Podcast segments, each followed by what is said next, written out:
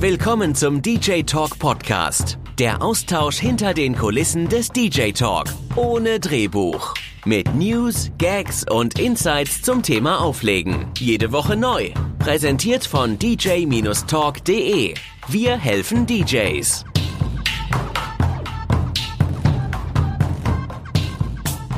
Boah, herzlich willkommen zurück zu einer neuen Folge unseres Podcasts. Mein Name ist Stefan und ja, in diesem Podcast möchte ich dir mein größtes Learning, das ich aus Corona gezogen habe, mitteilen. Es wird also spannend, lehnt euch zurück. Heute geht's ums Geld und ähm, ganz ehrlich, ich glaube, wir haben alle viel aus Corona gelernt und ich glaube auch, so schlimm diese ganze Situation ist, hat sie doch auch vielen von uns etwas Positives gebracht. So habe ich in dieser Zeit viel mehr Zeit mit meiner Familie verbringen können. Das Leben wurde für mich wieder ein ganzes Stück lebenswerter und ja, je mehr der Alltag zurückkehrte, desto mehr habe ich mir gewünscht, diese Zeit wieder zu haben. Ich weiß ja nicht, wie es euch da draußen geht, aber ihr könnt es mir ja gerne mal schreiben.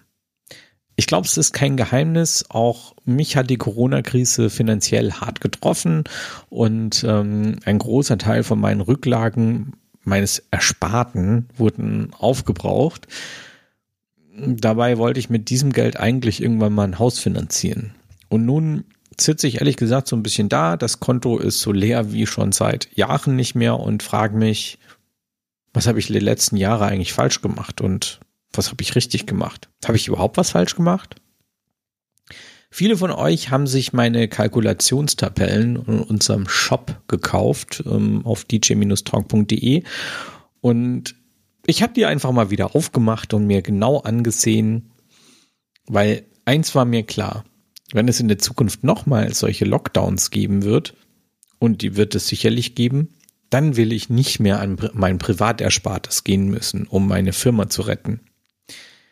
Das Rätsels Lösung fand ich in meiner eigenen Kalkulationstabelle. Denn dort hatte ich offensichtlich einen viel zu kleinen Beitrag für Rücklagen einkalkuliert. Ich muss also meine Kalkulation nochmal überdenken. Und zwar grundlegend. Ich habe nun also pro Veranstaltung nochmal 200 Euro für den Aufbau von Rücklagen für zu, zukünftige Anfragen auf meine Gage gepackt. Und auch mein Stundenlohn habe ich ehrlich gesagt nochmal kräftig nach oben korrigiert, sodass ich mir in Zukunft auch etwas mehr Freizeit gönnen kann. Während viele Kollegen da draußen ja wegen Corona die Preisschraube nach unten drehen, habe ich also das krasse Gegenteil gemacht. Ich habe meine Preise kräftig nach oben korrigiert. 200 Euro klingt jetzt für viele erstmal nach total viel Geld. Ist es auch. Aber denkt immer dran, als Selbstständiger bleiben mir davon auch nur etwa 100, 120 Euro, vielleicht auch 130 Euro. Es kommt ja immer auf eure Besteuerung drauf an. Und ja, das Geld fließt halt bei mir eben auch in die Einkommens- und Gewerbesteuer und ähm, ja.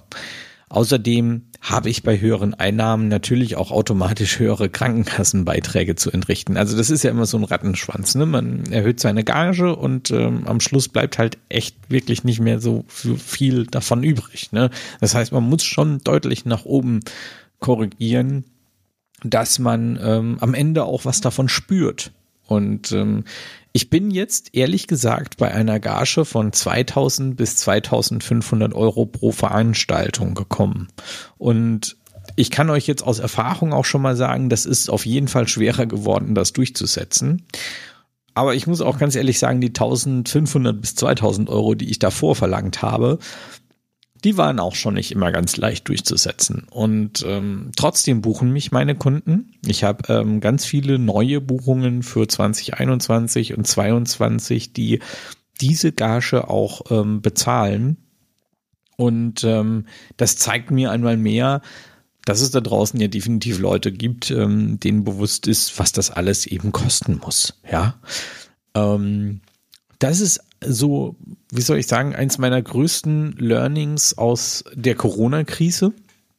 Also nicht, nicht primär jetzt, dass ich mehr Geld verlangen muss. Das, also die Message möchte ich euch jetzt nicht rausgeben, sondern dass ich halt generell mehr Geld einplanen muss für Rücklagen und dass ich eben zukünftig auch etwas mehr Freizeit haben möchte und um mir die zu ermöglichen, muss ich natürlich für den einzelnen Kunden etwas teurer werden.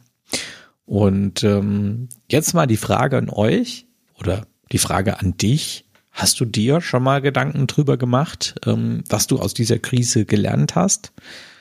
Lass es mich doch einmal wissen und schreib mir gerne Mail an stefan.dj-talk.de. Ich würd's, mich würde es echt mega interessieren, ähm, ob ihr irgendwas aufgrund der Krise an eurem Verhalten, an eurem Auftritt geändert habt. Und ähm, schaut auf jeden Fall auch mal bei meinem Instagram beziehungsweise bei unserem Instagram-Account vom DJ Talk vorbei. Ähm, dort wirst du natürlich auch immer über alle In Inhalte, die wir so produzieren, informiert, also YouTube-Videos, ähm, hier Podcasts und so weiter. Und äh, bist dann immer auf dem Laufenden, wenn es was Neues gibt. Es ist also eine sehr, sehr kurze ähm, ähm, Podcast-Folge dieses Mal mit ja noch unter, weit unter zehn Minuten. Aber ich glaube, es ist also für mich war es einfach ein ganz, ganz wichtiges Learning. Ja, ähm, es ist auch, ich gerade so die Preisgestaltung von von einem DJ, das ist ja so ein stetiger Prozess. Wir haben alle mal für 50 Euro in irgendeinem Club angefangen und ähm, sind dann irgendwie bei einem Club auf 350, 400 Euro gekommen.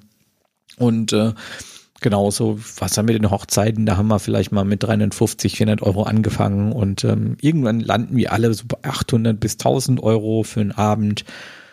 Ja, und dann äh, bleibt für viele bei ähm, 800 Euro am Abend und ähm, einige wenige schaffen es dann eben weiterzukommen. Und die sind eigentlich auch immer irgendwann dann ähm, selbstständig. Ja, so sieht's eben aus und ähm, das ist so ein, ein laufender Prozess und ähm, ich glaube, das ist auch wichtig, dass es ein laufender Prozess ist. Ähm, man wächst so ein bisschen in diese Sache hinein und ähm, es fallen einem auch immer mehr Dinge auf, die man in die Kalkulation noch mit einnehmen müsste. Ne? Ich meine, allein das Raussuchen, das Wöchentliche von neuer Musik zu Hause, auch das ist ja Arbeitszeit, die man eigentlich äh, in so eine Gage mit einkalkulieren muss.